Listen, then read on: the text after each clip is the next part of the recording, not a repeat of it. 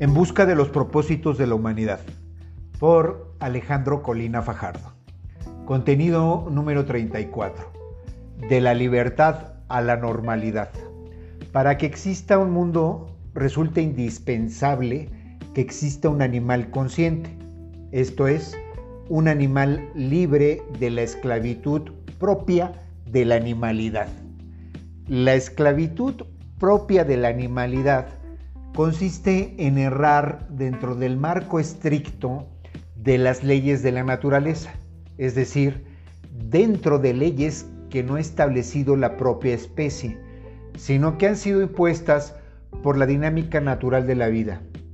En el orden natural dentro del que tiene lugar la vida de todos los animales que no saben que van a morir, esto es, en el orden natural que tiene lugar la vida de todos los animales que carecen del gen de la conciencia, no existe otro mundo que el creado por la naturaleza.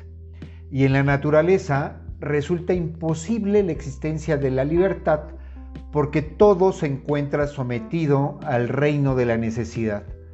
Solo el animal consciente resulta capaz de crear un mundo y darse sus propias leyes.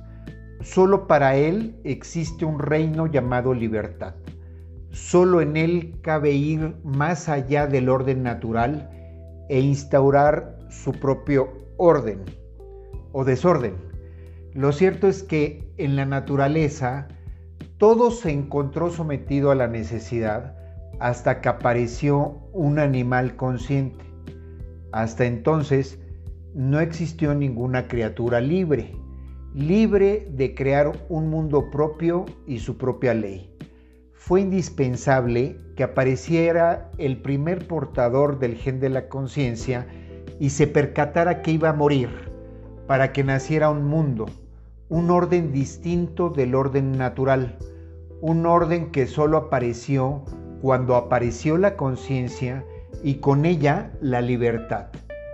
Por obra de la libertad que adquirió cuando supo que iba a morir, el ser humano crea su propio mundo, se da a sí mismo sus propias leyes y se plantea un abanico de posibilidades de ser en ese orden constituido por él mismo, que no es otro que el orden de la cultura.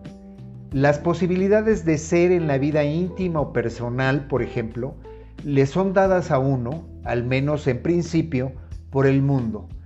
Al menos en principio, porque uno también puede constituir su propia posibilidad, que será más única en tanto que más personal, pero también en tanto menos narcisista o egocentrista.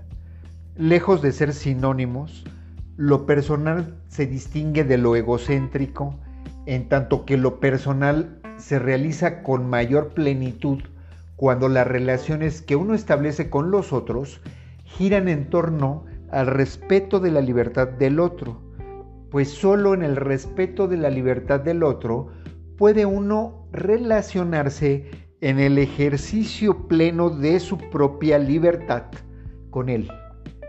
Quien enajena a otro, se enajena con él.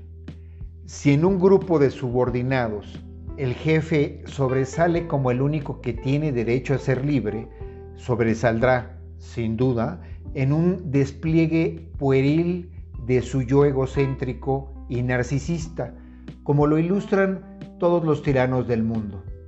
El mundo ofrece, por supuesto, posibilidades normales de ser, lo mismo en la vida íntima o personal, en la vida vocacional o profesional, que en la vida política y ciudadana, existe un programa previo a las personas que la mayoría cumple o intenta cumplir a cabalidad como sinónimo de la felicidad. Se trata de un programa a seguir, de un modelo ideal de vida que las personas deben cumplir a riesgo de terminar con una vida desdichada. De ahí que la mayoría sufra y se atormente si no cumple con los criterios que componen una vida normal exitosa, lo que en la vida íntima significa que uno encuentra un amor firme que redunde en la formación de una familia estable. En la vida profesional, un trabajo bien remunerado en el que la persona alcance la plenitud de sí misma y en la vida política o ciudadana una participación consciente y consistente en los asuntos derivados del gobierno de la sociedad a la que uno pertenece.